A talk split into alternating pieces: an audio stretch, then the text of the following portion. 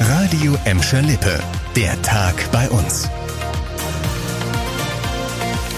Mit Tobias Hauswurz. Hallo zusammen. Heute gab es eine gute Nachricht für viele Stau- und Umleitungsgeplagte Bottropper.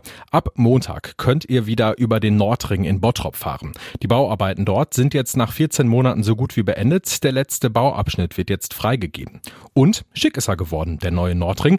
Neben lärmschluckendem Asphalt gibt es am Nordring jetzt auch neue Sicherheitsstreifen für Fahrradfahrer, LED-Straßenlampen und knapp 100 neue Parkplätze. In den kommenden Wochen werden dann noch die barrierefreien Bushaltestellen aufgestellt und fertig ist das Ding. Beziehungsweise noch nicht ganz. Die rund 50 Bäume, die für die Bauarbeiten gefällt werden mussten, werden im nächsten Frühjahr neu gepflanzt. Insgesamt hat der Nordring dann etwa 4 Millionen Euro gekostet. Apropos Geld. Die Corona-Krise hat die gute Entwicklung der Stadtfinanzen im Ruhrgebiet ausgebremst, sagt jedenfalls der Finanzbericht des Regionalverbands Ruhr. Die Einnahmen aus der Gewerbesteuer sind eingebrochen und die Städte mussten die lokale Wirtschaft unterstützen. Deshalb sind auch die Haushalte von Gladbeck, Bottrop und Gelsenkirchen ziemlich belastet. RVR-Direktorin Geisnet-Höfel sagt, das sei ein herber Rückschlag auf dem Weg raus aus den Schulden. Sie glaubt aber, dass die Städte die Krise gut überstehen können, jedenfalls dann, wenn es Unterstützung von Land und Bund gibt. Falls nicht, nicht, würden neue Corona-Schuldenberge drohen, glaubt sie. Das insolvente Modehaus Mensing in der Bottropper Innenstadt kann auf die Unterstützung der Stadt zählen. Das hat Bottrops Oberbürgermeister Bernd Tischler versichert. Die Stadtverwaltung stehe mit der Geschäftsführung in Kontakt und werde sich so gut wie möglich einbringen.